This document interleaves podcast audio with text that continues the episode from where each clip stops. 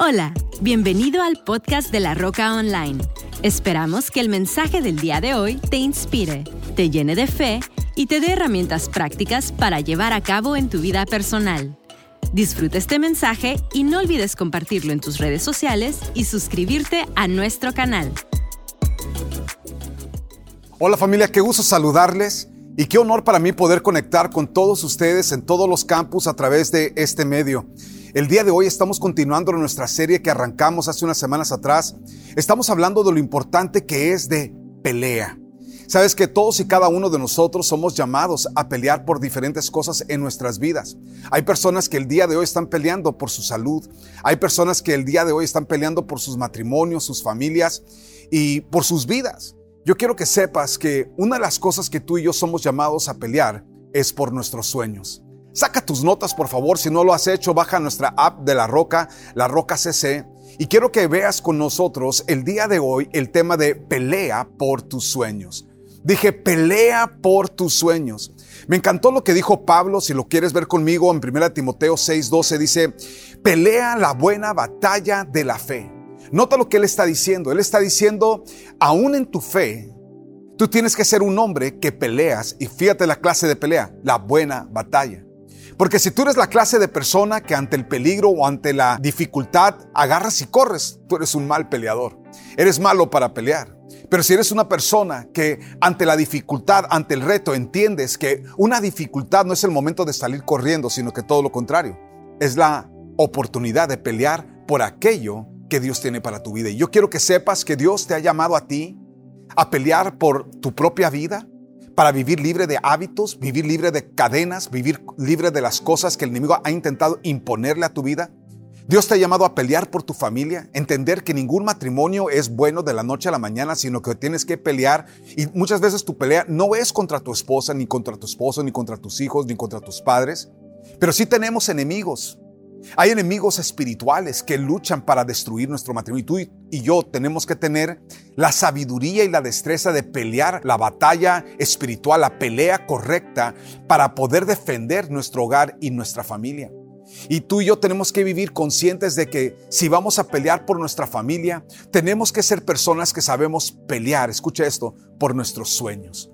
Yo quiero que sepas que una de las cosas que tú y yo no podemos desistir no podemos desistir a lo que Dios ha puesto en nuestro corazón con relación a nuestras vidas y el futuro de nuestras vidas. Les Brown dijo lo siguiente, la vida es una pelea por territorio. Y cuando dejas de pelear por lo que quieres, lo que no quieres automáticamente se apodera del territorio. En otras palabras, tú y yo no podemos no pelear.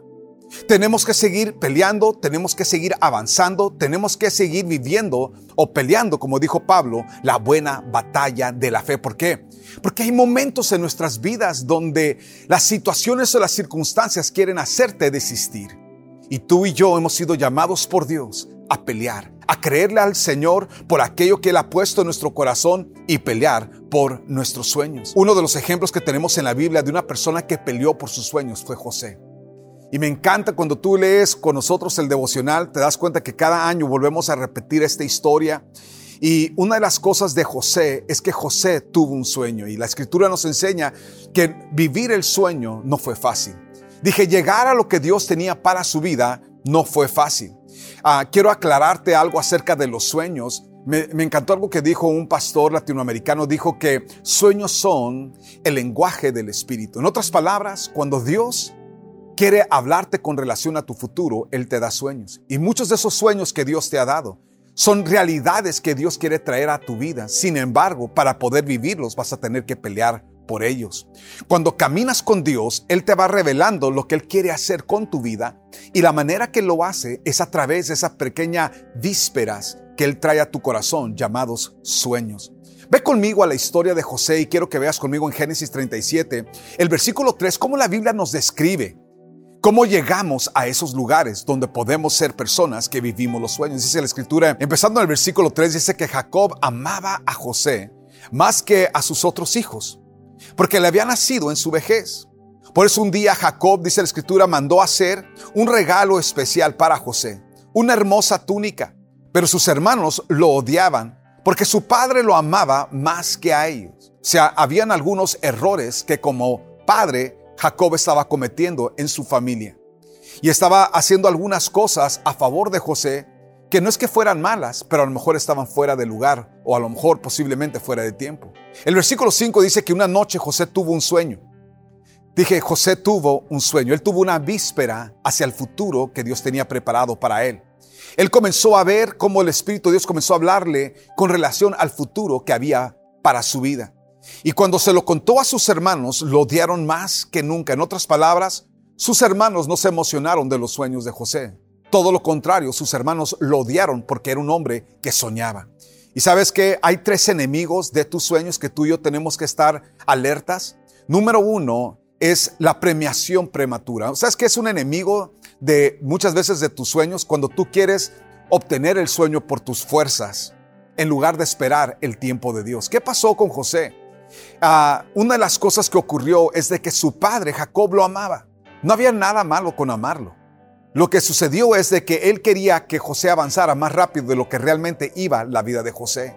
Y él comenzó a, a tomar acciones y tomar decisiones que lastimaban el corazón de los miembros de su familia, pero a Jacob no le importaba. Porque Jacob quería señalar, quería dejar claro que su hijo predilecto era José. Y una de las cosas que nosotros encontramos quizás es de que Jacob a mejor conectaba con el corazón de José. Le encantaba a lo mejor la, realidad que quizás era un hijo noble, era una, una persona que tenía un buen corazón, era una persona que quizás no estaba lastimado su alma o su corazón como estaban lastimados los corazones de sus otros hijos. Sin embargo, lo que Jacob estaba haciendo, por más amor que él estaba dando, estaba dándole algunas cosas prematuramente. Y hay algunos errores que como padres podemos cometer donde nosotros podemos dañar los sueños de nuestros hijos. Escucha lo que te estoy diciendo, papá. Podemos dañar los sueños de nuestros hijos queriendo nosotros resolverles la vida o premiarlos fuera de tiempo cuando cuando realmente hay promociones y hay bendiciones que Dios va a traer a tus hijos y muchas veces nosotros podemos dilatar algunas cosas porque nosotros queremos tomar el papel de Dios en lugar de dejar que Dios sea el que promueva a nuestros hijos y el que se encargue de ellos y, y muchas veces por nuestro amor a nuestra familia podemos cometer estos errores, pero quiero que escuches, quiero que veas algunas cosas que fueron daninas. Entonces, eso fue un enemigo de los sueños de Dios para José. Y la segunda, el segundo enemigo es, escucha esto, muchas veces hablar de tus sueños. Para muchas personas hablar de tus sueños suena como que si tú estás jactándote de los sueños que tú tienes.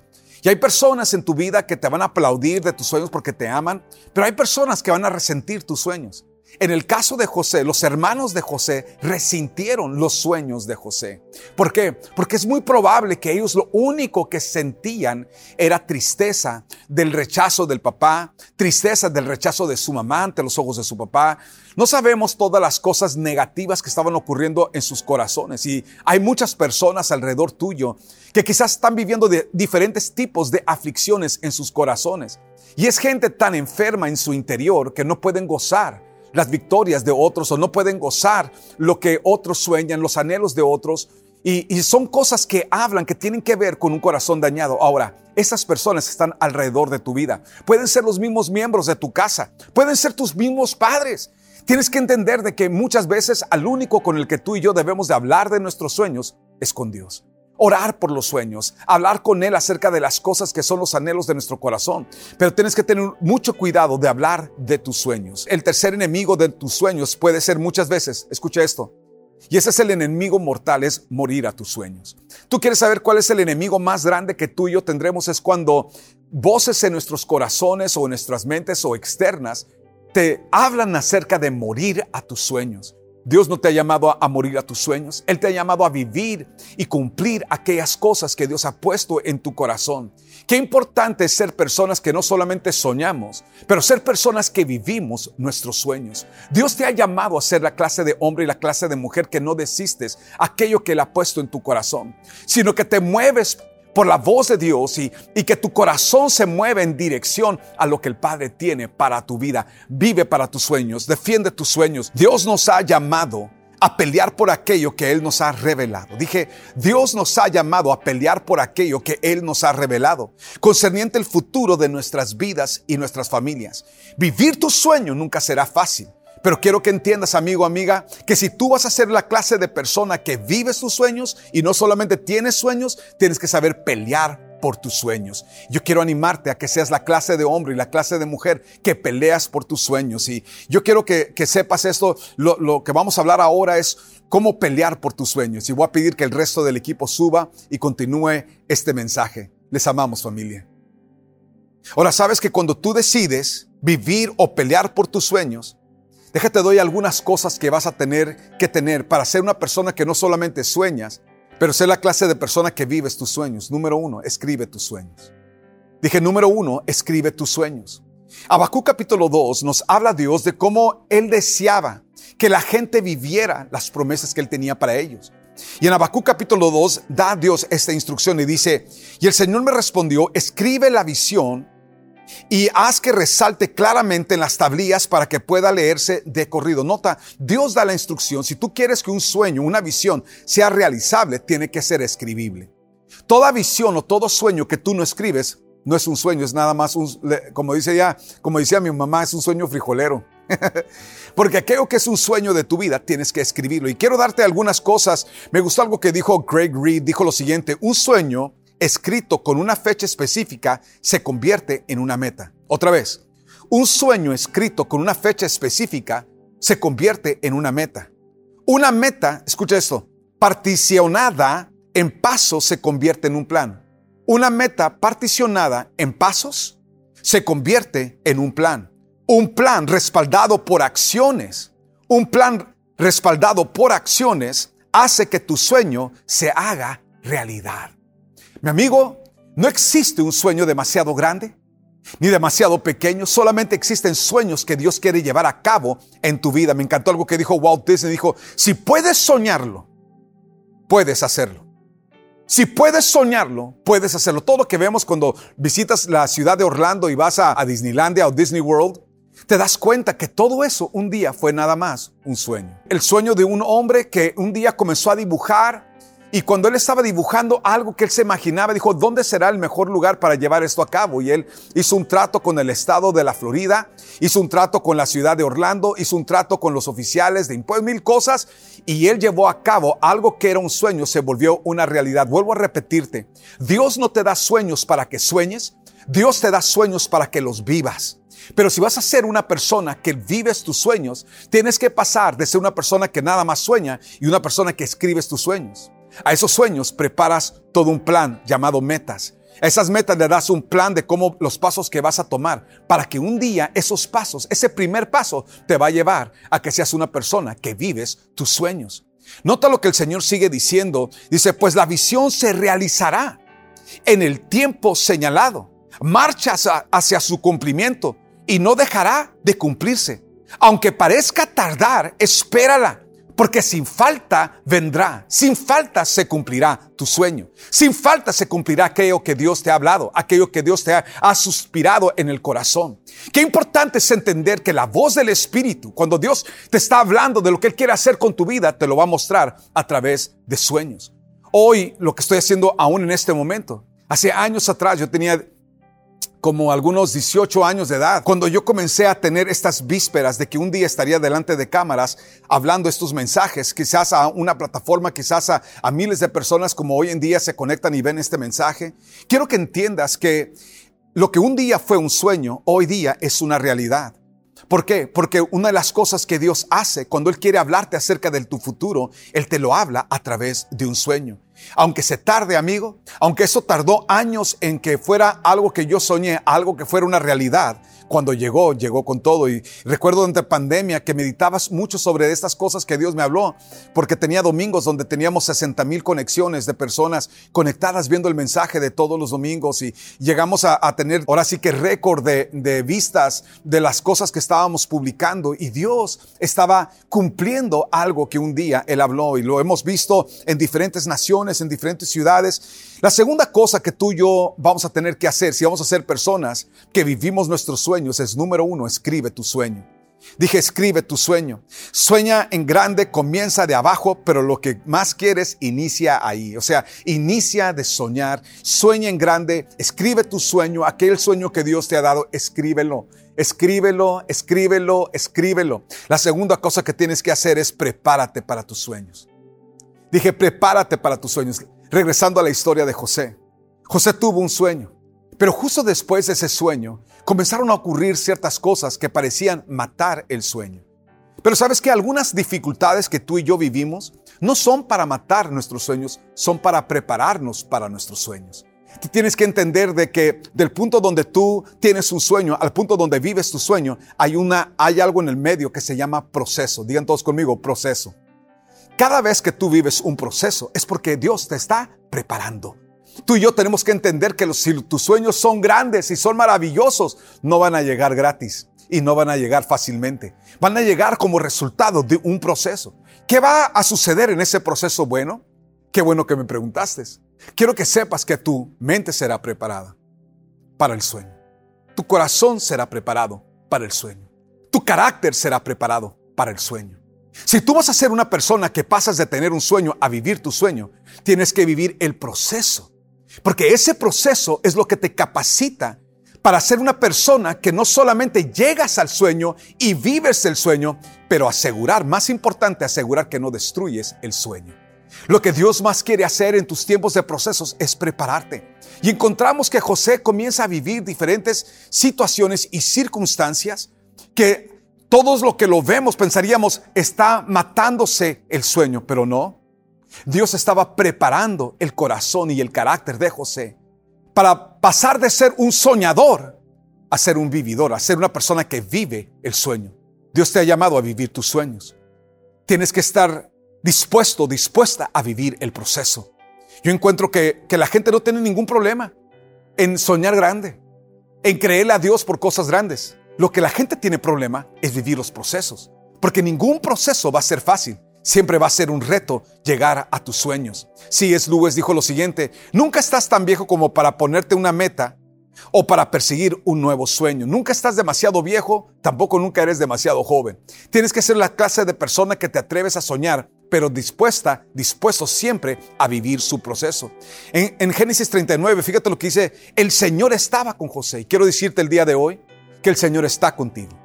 Así como estuvo con José en, la situación que parecía completamente adversa, contraria al sueño que él tenía, yo quiero que sepas que el Señor está contigo. Y Él está contigo en la adversidad de tu sueño. Él está contigo en aquello contrario a tu sueño. Él está contigo para asegurar que tú llegues a vivir aquello que Él tiene para tu vida. Nota lo que dice. Por eso tenía, dice, el Señor estaba con José y por eso tenía éxito en todo mientras servía en la casa de su amo egipcio. En otras palabras, él estaba, él no estaba en condiciones similares a lo que fue su sueño. Sin embargo, la mano del Señor estaba con él en el proceso. De igual manera, a lo mejor tú hoy estás viviendo algo lejano a lo que ha sido tu sueño. Pero Dios está contigo preparando tu corazón, preparando tu carácter, tu mentalidad para que tú seas una persona digna del sueño que Dios tiene preparado para ti. Dice la escritura en versículo 3 que Potifar lo notó y se dio cuenta de que el Señor estaba con José y le daba éxito en todo lo que hacía. En otras palabras, el éxito más grande de José no fue vivir sus sueños.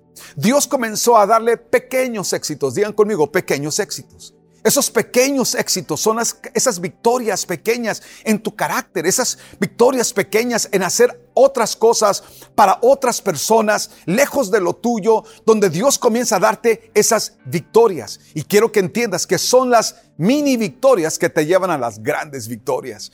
Y si tú eres fiel, tan solo puedes permanecer fiel en las pequeñas victorias. Escucha lo que te estoy diciendo, esas pequeñas victorias están probando tu carácter. Alguien dijo, no, es que tú conoces la realidad de una persona cuando está viviendo un momento difícil. Bueno, sí es cierto.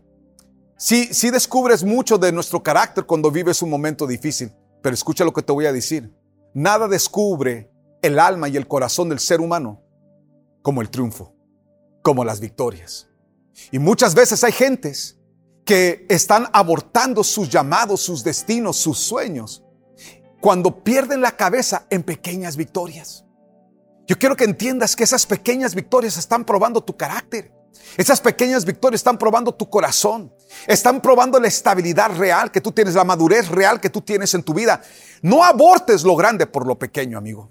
Dije, no abortes los sueños grandes que Dios tiene preparados para tu vida perdiendo la cabeza con cosas pequeñas. Escúchame, eso pequeño, esa promoción, esas cosas que Dios hasta ahorita te ha dado, son pequeñas probadas de lo grande que Él tiene para ti. No te vayas con la finta, quédate en lo seguro, sigue siendo fiel, sigue siendo diligente, sigue siendo un hombre y una mujer íntegro, íntegra, sigue siendo la persona que tú sabes que necesitas ser para llegar a todo lo que Dios tiene preparado para tu vida. Porque si tan solo puedes permanecer fiel en lo pequeño, Dios podrá hacer lo grande a favor de tu vida, a favor de tu casa y a de tu familia. Número tres.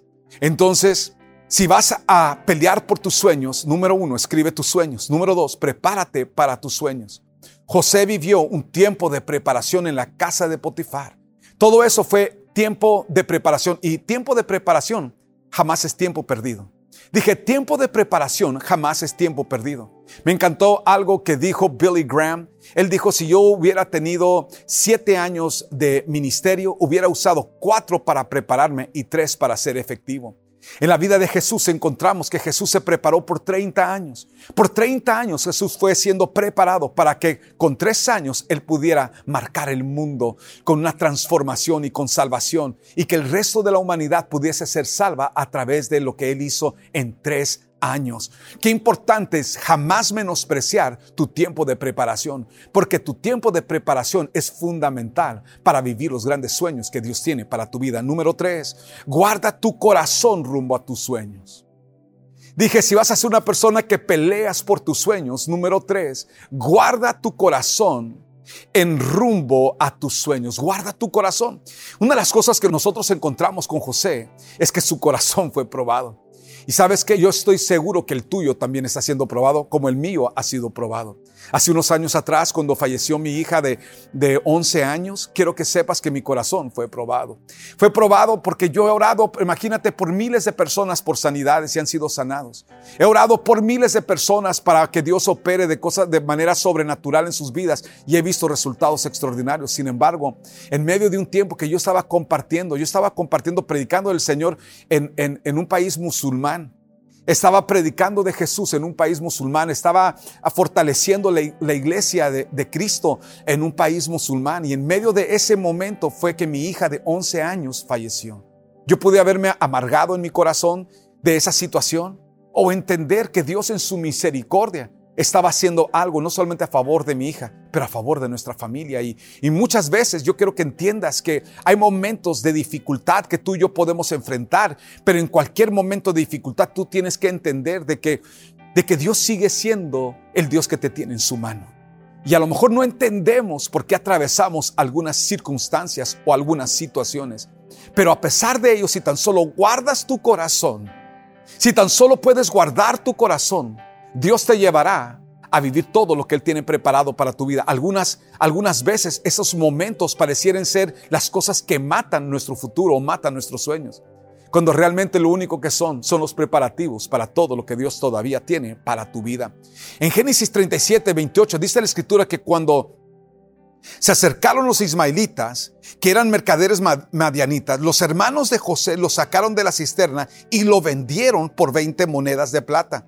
Y los mercaderes se lo llevaron a Egipto. ¿Qué hicieron los hermanos de José? Lo vendieron. O sea, yo tengo hermanos pequeños y, y créanme, mis hermanos comieron pasto y mil cosas que yo los torturaba cuando eran pequeños, pero nunca se me ocurrió venderlos, oye.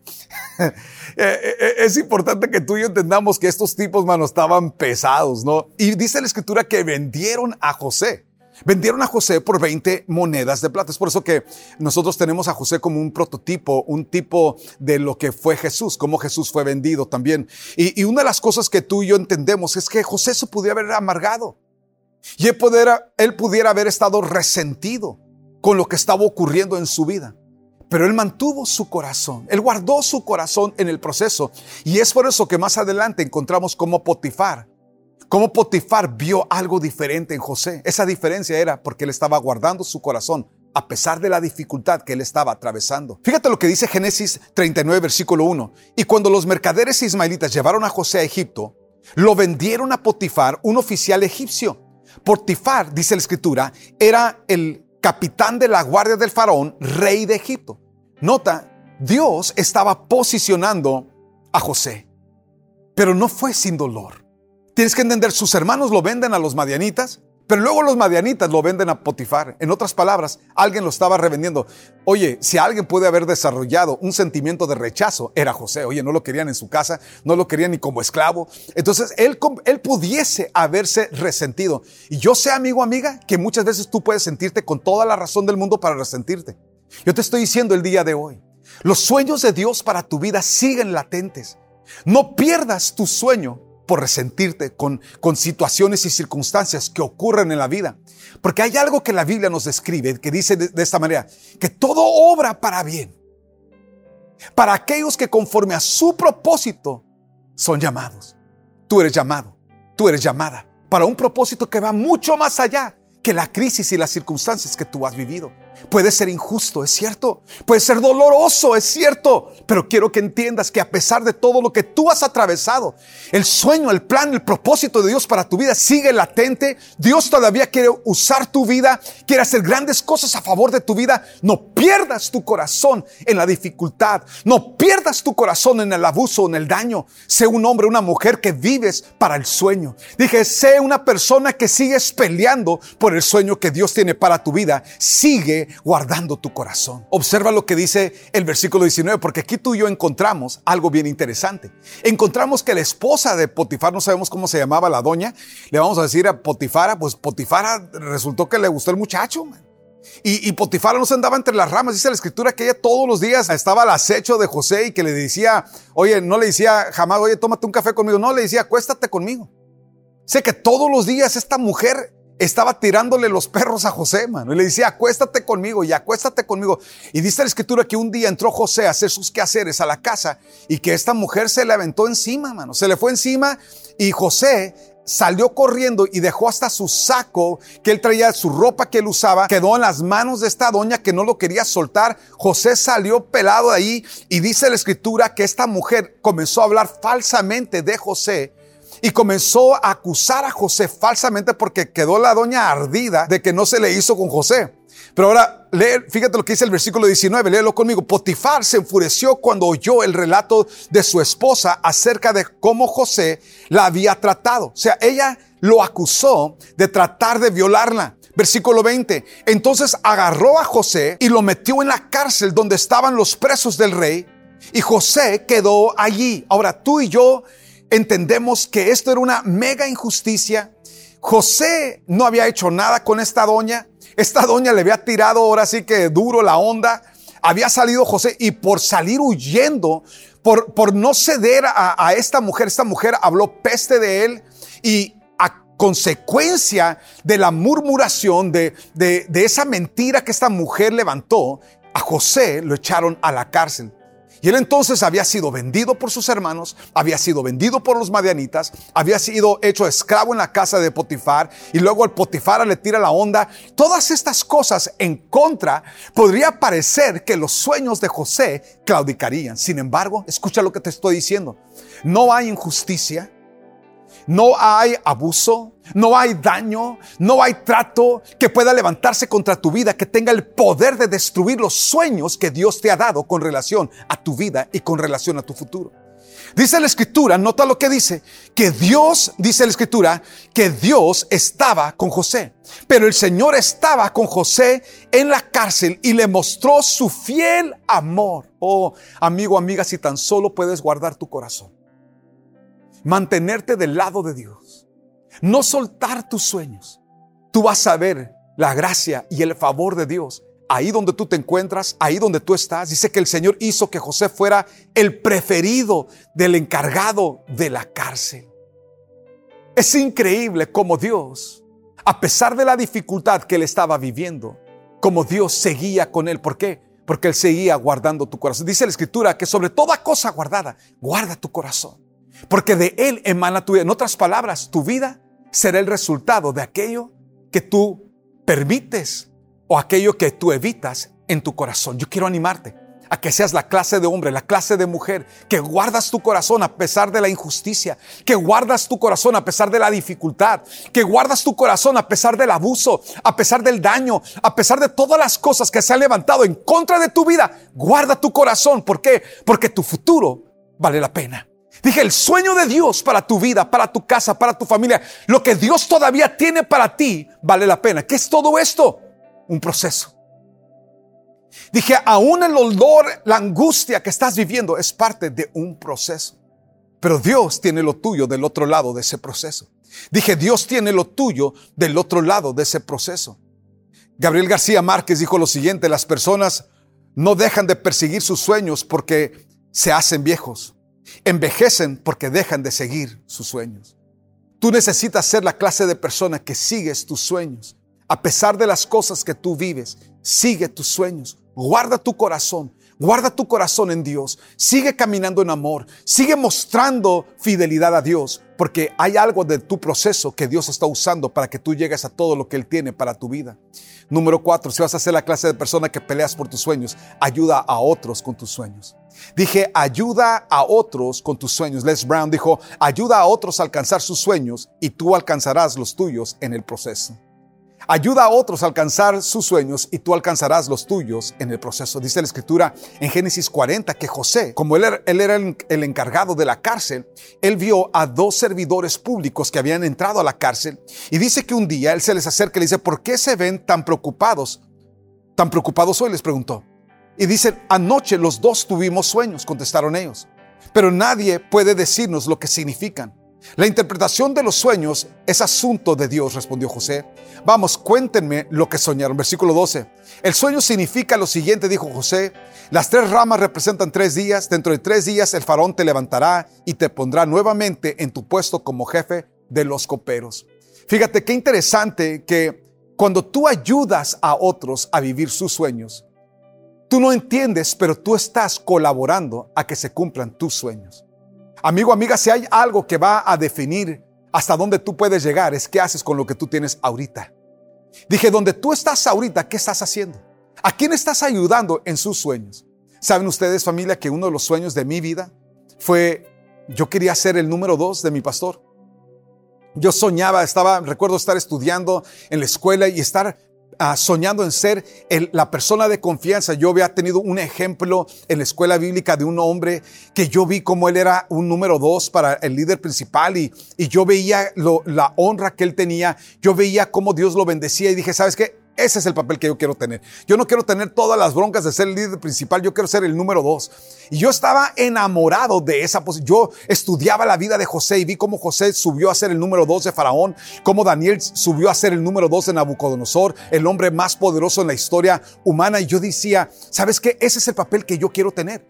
Yo quiero ser una persona, yo quiero sembrar mi vida y cuando yo salí de la escuela bíblica, yo tenía esa única meta. Yo nada más quería ser la persona que, que le servía al pastor y, y, es increíble cómo yo dediqué mi corazón a servirle a ese, al hombre que fue mi pastor justo después de la escuela bíblica. Ustedes lo conocen, él está en la roca, es parte del equipo de la roca. Y una de las cosas que, una de las cosas que Dios hizo en ese momento que yo, mientras yo sembraba, yo no sabía que Dios me estaba preparando para lo que él tenía para mí. José no sabía que mientras él estaba ayudando a este copero, al copero del rey, en su sueño, es increíble cómo Dios estaba preparando las cosas para su sueño. Dice la escritura que tiempo pasó, de hecho pasaron dos años. Y este hombre nunca se volvió a acordar de José hasta que Faraón tuvo un sueño y nadie sabía qué era la interpretación. Entonces el copero se acordó y dijo, ah, ¿sabes que yo conocí un compa en la cárcel? Mientras estaba ahí en, la cárcel, conocí un tipo que me interpretó un sueño y, y, mandaron traerlo. Y ese acto de ese copero que recordó lo que alguien había hecho por él, cambió la vida de José, cambió la vida del copero, cambió la vida del faraón, cambió la vida de la nación de Egipto, de toda su familia. ¿Todo por qué? Porque él ayudó a alguien más en el proceso de su sueño. Tú quieres ser la clase de persona que contribuyes a los sueños de otros. Porque cuando otros están viviendo sus sueños, tú estás preparándote para vivir los tuyos. Y termino con esto en este día. La quinta cosa, si vas a ser una persona que peleas por tus sueños, es disfruta tus sueños. Dije, disfruta tus sueños. Llegó el día cuando dice la escritura que, que José estaba viviendo el sueño. Dice la escritura en Génesis 47, por lo tanto José asignó la mejor tierra de Egipto, la región de Ramses, a su padre y a sus hermanos, y los estableció allí tal como el faraón lo había ordenado, y José proveyó alimentos a su padre y a sus hermanos en cantidades proporcionadas al número de familiares, incluidos los niños más pequeños. Y en otras palabras, llegó un momento cuando toda esa aflicción quedó en el olvido. ¿Y ahora qué, qué ocurrió? Él ahora estaba viviendo los sueños. Y sabes que llega un momento donde comienzas a vivir tus sueños. Y quiero decirte, no es pecado disfrutar tus sueños. Es importante que seas la clase de hombre, la clase de mujer, que sabes decirle a Dios, gracias por permitirme vivir mis sueños. Y levantar tus manos y decir, Señor, no solamente fuiste el Dios que me dio el sueño, pero fuiste el Dios que me ayudaste a vivir el sueño. Ahora ayúdame, Señor, a disfrutar el sueño y seguir soñando. Dije, amigo, si estás viviendo tus sueños, sigue soñando porque ahora Dios quiere llevarte a un nuevo nivel. Quiero invitarles ahí donde tú estás a que inclines tu cabeza, cierres tus ojos y le digas conmigo a Dios, Padre, gracias por los sueños que tú has puesto en mi corazón. Gracias, Padre, porque no solo soñaré en grande, pero viviré en grande. Porque tú eres mi Dios. Tú estás conmigo, Señor. Gracias por acompañarme en mi proceso, Señor. Señor, yo te pido, Señor, prepárame bien. Prepárame bien para aquello que tú tienes preparado para mi vida. Ayúdame a llegar, Señor, de una manera correcta, Señor, a mis sueños. Perdóname por querer apresurar el paso. Perdóname, Padre Santo, por querer arreglar las cosas y, arreglar yo las condiciones. Ayúdame a ser la clase de persona que no solamente vivo el sueño, Señor, pero que llego a vivir el sueño bien, Padre. Padre, yo te pido que perdones, Señor, si he estado guardando cosas en mi corazón contra personas, contra, contra injusticias, contra situaciones, Padre. Ayúdame, dile con todo tu corazón, Padre, ayúdame a vivir mi vida con un corazón limpio. Hoy decido guardar mi corazón, Señor, que mi corazón sea una fuente de vida y no de destrucción a mi vida. Padre, el día de hoy, Señor, yo abro, mi corazón, Señor, y te digo, Padre, escudriña tú mi corazón y quita de mi vida todo aquello, Señor, que el enemigo utilice para bloquear mi paso. Remueve de mi corazón todo argumento. Quita de mi vida, Padre, todo resentimiento, todo aquello que el enemigo busca utilizar para estropear, para estorbar que yo viva tu plan y tu propósito para mi vida. Padre, dile conmigo, Padre, dame un corazón sano. Dame una mente libre, Señor, que yo pueda seguir viviendo lo que tú tienes para mí. Prepárame, Señor, y prepárame bien.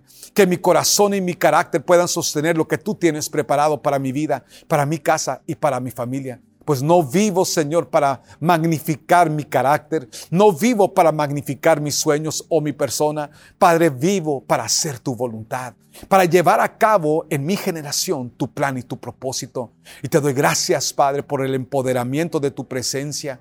Gracias, Padre, por la fortaleza de tu palabra. Gracias, Padre, por el renuevo de mi mente. Gracias por lo que tú haces en el nombre de Jesús. Amén.